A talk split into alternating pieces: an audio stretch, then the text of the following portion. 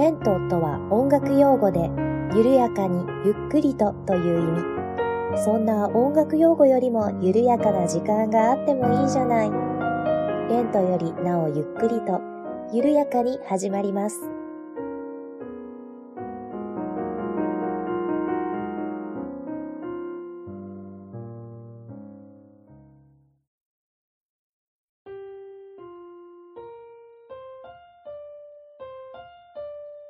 こんにちは、八部九夫です。レントよりなおゆっくりと第66回目の配信です。どうぞよろしくお願いいたします。えー、皆様いかがお過ごしでしょうか？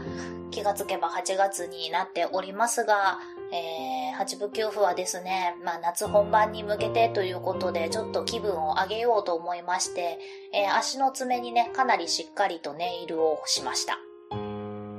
あの、以前マニキュアのお話なんかもね、こちらでさせていただいていたかと思うんですが、えー、その時は、あの、貝殻の粉末を原料にしたマニキュアのお話をしてたと思うんですけれども、今回はそれではなくてね、もうかなりしっかりとアートもやっております。というのもですね、まあ、こんなご時世なのでね、ちょっと気分の上がることやりたいなと思っていましたら、あの、ツイッターに、あれは広告のツイートですかね、あの、流れてきまして、あの、ジェルネイルをなんて言ったらいいのかな？半分固めてシート状にしてこうネイルシールみたいにしてあるもの。の宣伝がこう流れてきたんですね。でそれをまあ爪の形に合うようにしっかり貼ってでランプで固めればこう綺麗なネイルができますよみたいなそういう宣伝だったんですけれどもおおこれちょっといいなと思いまして、えー、それを買ってみることにしたんですね。でね、なんかよくわからない方のためにざっくりお話をしますと、あの、ジェルネイルっていうのは普通のマニキュアとはちょっと違いまして、あの、普通のマニキュアはね、こう、塗って乾かせば、それで終わりなんですが、ジェルネイルはこう塗って、えー、ランプで固めるんですね。なので、要は樹脂みたいなものなんですけれども、まあ、固めるのですごく乾きも早いですし、こう、いろいろね、あの、アート、絵を描いたりだとか、例えばなんかこう、キラキラしたものを載せたりだとか、そういうのもね、簡単にできるというようなものになっています。しかもね、あの、かなり持ちも良くって、こう、見たた目も非常に綺麗というようなものなんですけれども、やっぱりね、ちょっと凝ったようなものをしようと思うと、ネイルサロンに行かないとね、どうしても難しい部分もあったりしたわけなんです。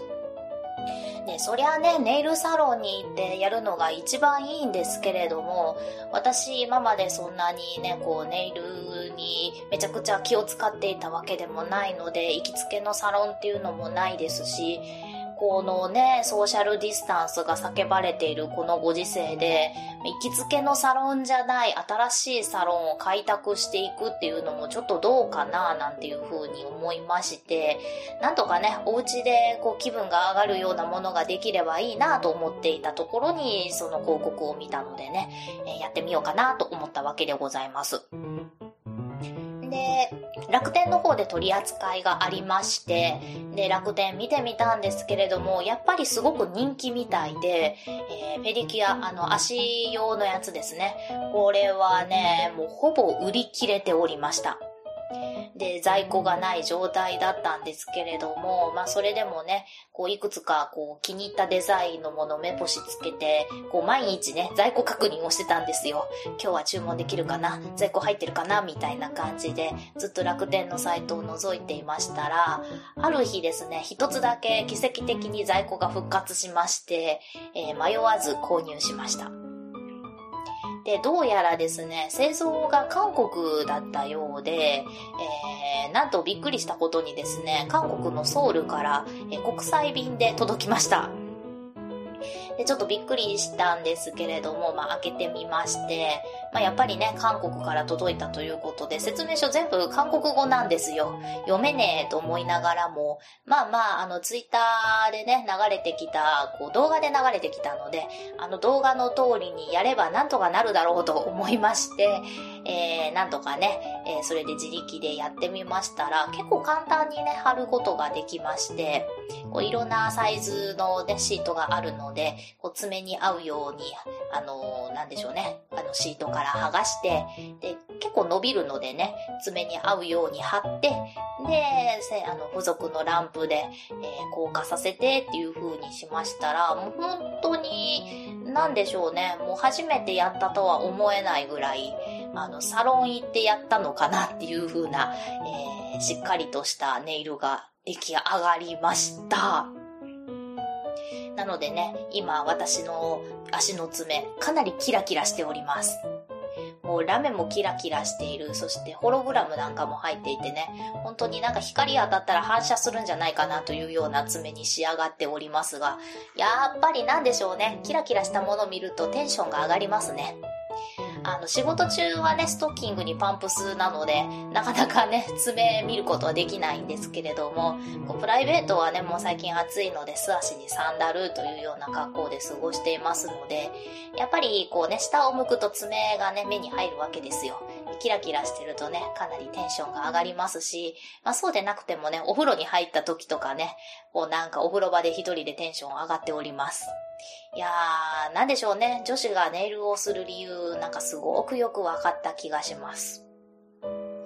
そうしてですね、まあ今まで私ネイル、まあ足に塗ると言ってもですね、あんまり派手な色を塗ってこなかったんですよ。一番濃い色で、そうですね、ちょっと濃いめのピンクぐらい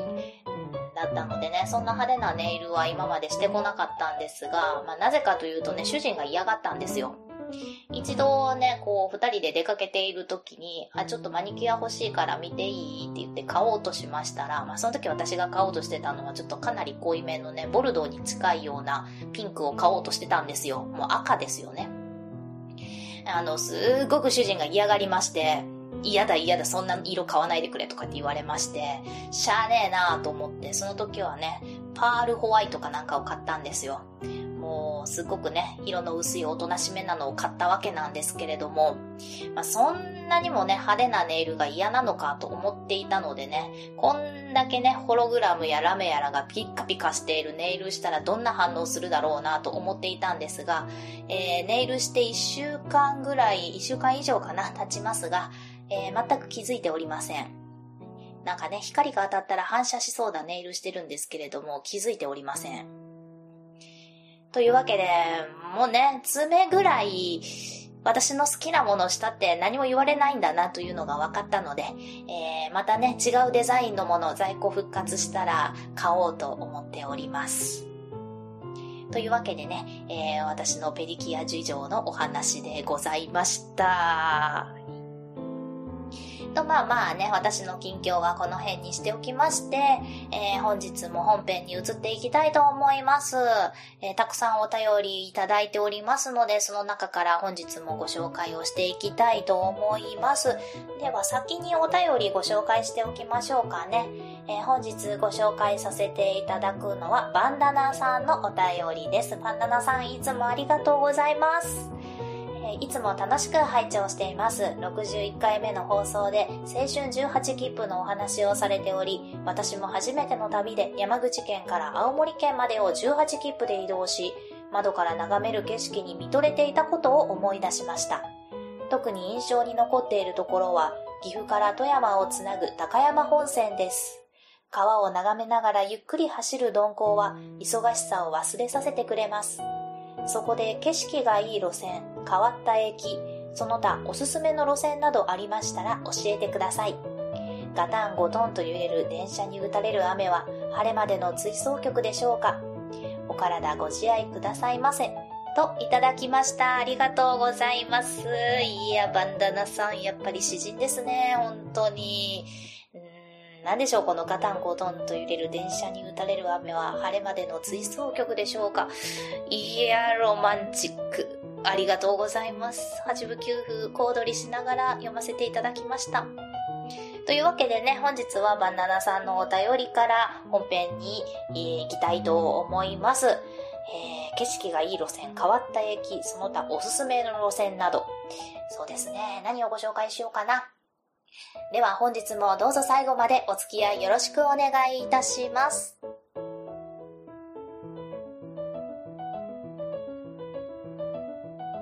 はい。では、なんか最近ね、鉄分高めの番組になってまいりましたが、えー、本日も、えー、電車のお話させていただきたいなと思います。景色がいい路線、変わった駅、その他おすすめの路線。そうですね、ちょっとまあ思いつくままに喋ってみましょうか。は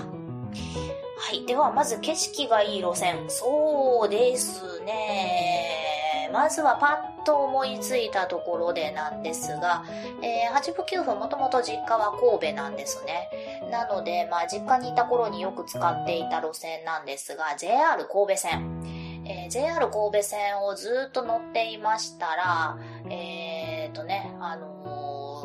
神戸三宮駅を出て、さらに西へ西へと進んでいきましたら、須磨駅という駅があります。あの関西ではね、有名な海水浴場があるところなんですけれども、えー、その須磨駅を出まして、その次の駅、塩谷駅という駅があります。えー、この間の路線なんですが、この須磨駅から塩谷駅の間、えー、海沿いギリギリを電車が走ります。ギリギリというほどでもないかな。なんですが、もう完全にね、海沿いを走ります。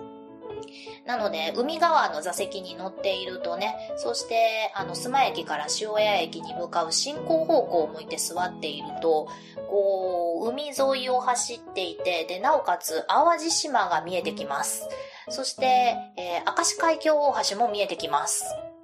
これはね、なかなかの絶景だなぁとあの、よく思っておりました。まあほぼ毎日乗ってたんですけれどもね、あの、毎日毎日飽きずに眺めていました。ここはね、本当にいい景色だなと思います。でね、あの結構こう、船が通っていくのも見えますし、で、しかもね、神戸空港もありますので、あの、飛行機がこう降りてくるようなところもね、見れたりするんですよ。なので、これはね、なかなかいい景色だなと思ってずっと見ていました。はい。これは、まあ、パッと思いついた景色のいいところですかね。でそうですね、他、他、他。そうですね、これもパッと思いついたもので、うーん、電車に乗っていたらわからないんですけれども、えー、これもね、神戸市にあるまあ、ある意味有名なスポットなんですけれども、え、ー、と、神戸市営地下鉄と新幹線が交わるポイントがあるんです。で、これただ交わるんじゃなくって、なんとですね、新幹線の方が地下鉄の下を走るんです。意味わかりますかね、えー、神戸市営地下鉄、地下鉄と名を付いていますが、地下走りません。ここのところは。えー、普通にね、走ってるんですけれども、えー、地下鉄よりも、えー、標高が下のところを新幹線が走ります。で、しかもね、並走して走る時間帯があるんですよ。まあ、さすがにね、新幹線の方がスピードが速いのであっという間なんですけれども、えー、地下鉄と新幹線が一気に見れるポイントがありまして、なおかつ新幹線が地下鉄の下を走っているという、なんか不思議なポイントが実は神戸市にはありまして、うん、あの、隠れた名称なんだそうです。ここもね、8部9部ごくごくたまーに、えー、目撃をしていまして、ほーという風にいつも見ておりました。こういうポイントがございます。えー、場所はですね、えっ、ー、と、総合運動公園駅のちょっと手前になります。はい。えー、神戸市営地下鉄総合運動公園の、え、ちょっとだけ手前、はい、になります。よかったらね、探してみてください。多分、検索していただくとね、写真とかたくさん出てくるんじゃないかな、なんていうふうに思います。では、そうですね。他、他、他。では、これもね、八部九部がよく使っていた路線なんですが、えー、関西を代表する私鉄、阪急こちらがですね、えっ、ー、と、阪急っていうのは、まあ、大阪梅田駅を拠点に、あの、神戸に行ったり、宝塚に行ったり、京都に行ったりとしている、まあ、施設なんですけれども、えー、梅田駅を出発すると、あの、神戸方面に行く電車も、宝塚方面に行く電車も、京都方面に行く電車も、まずは、えー、大阪を流れる淀川という大きな川を渡らなくちゃいけないんですね。で、この渡る時なんですが、今はね、もうダイヤがかなり変わってしまっているので、もうそういう現象は起きないそうなんですが、え神戸線の特急と宝塚線の特急と京都線の特急が同時に発車するダイヤが以前あったそうなんです。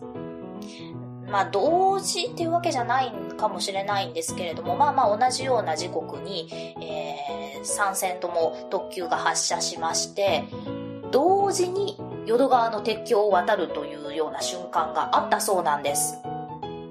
あったそうなんですというのはですね、多分私も見てるんだと思うんですけれども、あまり記憶に残っていなくてですね、えっ、ー、と、実はこういうポイントがあるんだよっていうのを大学の時の先生に聞いたんです。まあ、マニアからしたらたまらないんだよね、あれみたいな感じでね、授業中に話を聞きまして。えー、それからね、ちょっと、あの、確認をしてたんですけれども、どうやらダイヤが変わってしまったようで、えー、そこからね、こう、同時に3本の特急が同時に鉄橋を渡るっていう現象はちょっと見れてないんですけれども、以前実はそういうことが起こっていたそうで、まあ、マニアにはたまらないような、えー、景色が見れていたそうです。まあそう考えるとね、阪急の特急が、あの、同時にこう、鉄橋に差し掛かるっていうのもなかなかね、あの、不思議な光景なのかなというふうに思います。でね、なんか聞いた話によると、京都線の特急だけ若干頭一つ出るらしいとかね、そんな話も聞いたことがあります。まあ、これもね、かなり珍しい景色かな、なんていう風にね、思いますね。では、他、そうですね、他、他、他。ちょっと待ってくださいね。まあ旅行とかでいっぱいいろんな路線乗ってるはずなんですけれどもね、いざ聞かれるとこうパッと出てこないですね。うそうですね。私、どっちかというと、山とかの景色よりも、こう、なんでしょう、海とか湖とかの方が好きなんですかね。えっ、ー、と、次思い出したのが、琵琶湖のそばを走る電車。えー、琵琶湖にはですね、あの、琵琶湖のどっち側を走るかで、湖西線と、琵琶湖線って呼ばれる2つの路線があるんですけれども、えーと、特急サンダーバードっていう特急があるんですが、これに乗るとですね、湖西線の方を走るんですね。で、この走っている間は、やっぱり琵琶湖のそばを走るのでね、こう琵琶湖がずっと見えるわけなんです。で、これもね、やっぱり琵琶湖って大きいんだなというふうにね、思って、うん、まあ当たり前ですけれども、こう、なんでしょうね。琵琶湖の大きさをしみじみと感じながら走れる路線ということでね、あのー、結構印象に残っています。やっぱり水好きなんですかね、私？では他、変わった駅。駅、そうですね。変わった駅。駅、駅だと何があるかな？えーと、さっきも出てきました、阪急。あの、関西を代表する施設なんですけれども、あの、めちゃくちゃ狭い駅っていうのがありまして、えー正直ね、降りたことはないです。ただ、いつもね、こう、扉が開くとその狭さにびっくりしているんですけれども、えー、いくつかありまして、えー、阪急中津駅、えー、阪急梅田駅の手前にある駅なんですけれども、えこれはね、止まる路線と止まらない路線があります。あの、止まるのは阪急京都線だけだったかな。神戸線も宝塚線も中津駅のそば走るんですけれども、中津駅には確か停車しなかったはず。違ったかな別だ、逆だったかなえ、まあとにかくね、中津駅という駅がありまして、かなり小さいです。ホームの幅が狭いです。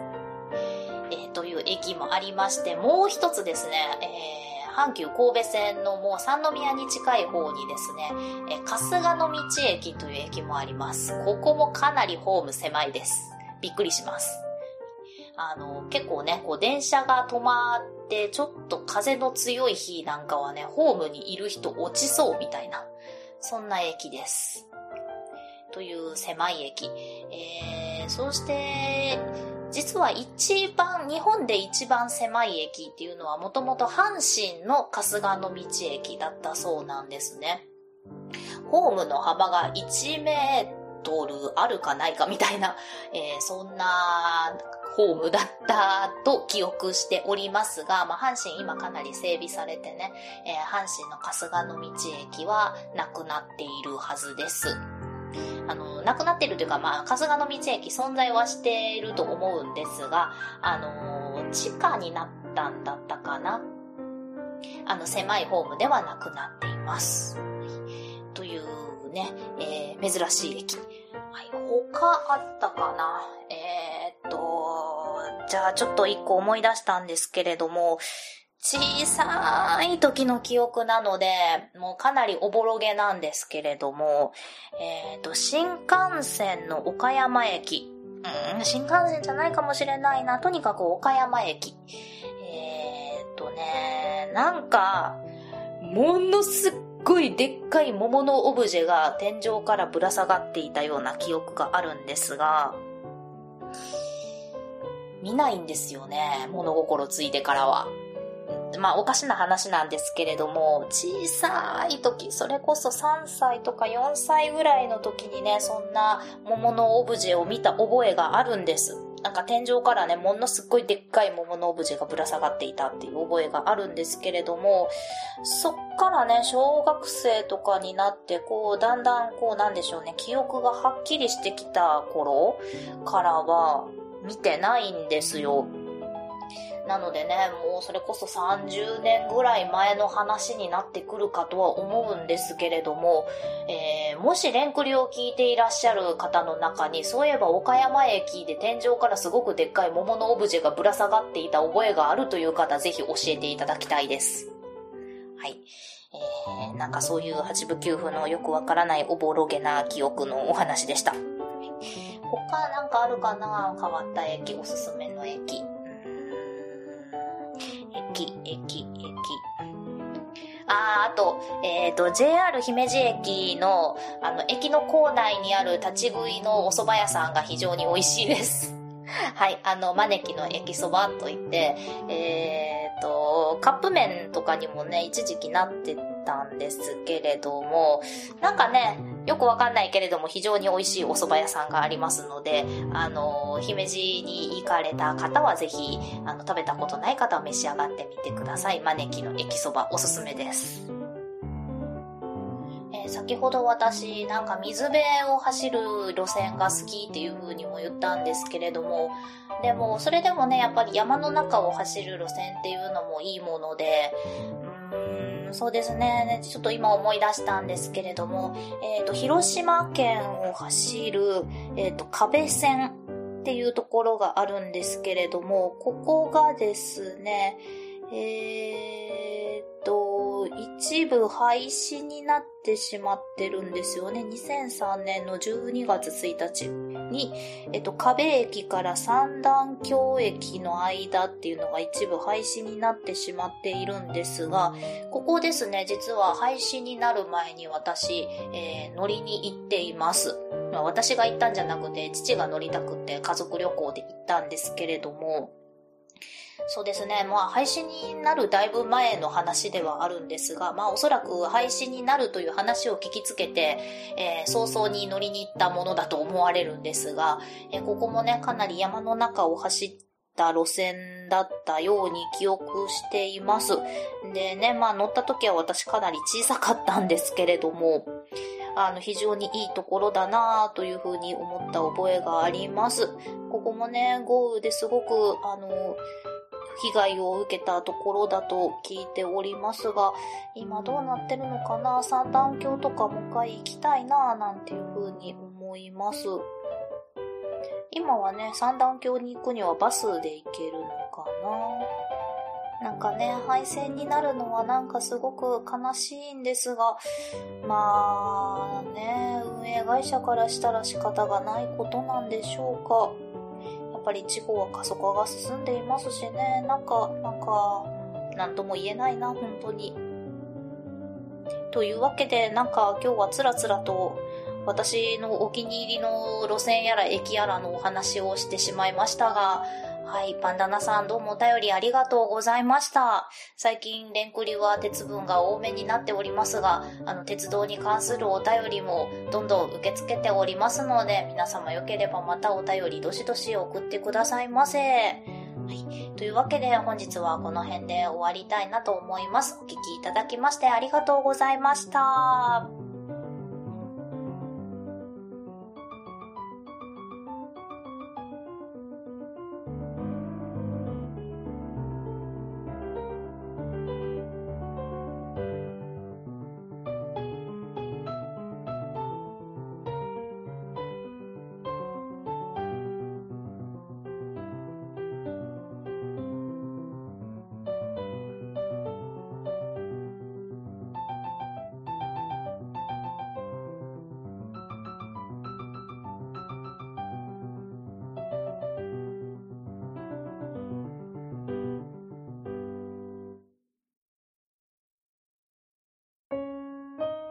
この番組では皆様からのお便りを募集しております。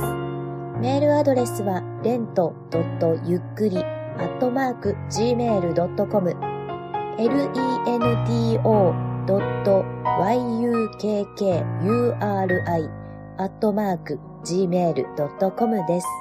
ツイッターは、アットマーク、レンクリでやっております。ハッシュタグは、ハッシュタグ、レンクリ。レンはカタカナ、クリはひらがなです。お便り、ツイート、DM などをいただけると、八部給付は小躍りをして喜びます。どうぞよろしくお願いいたします。では、次回またお会いしましょう。ごきげんよう。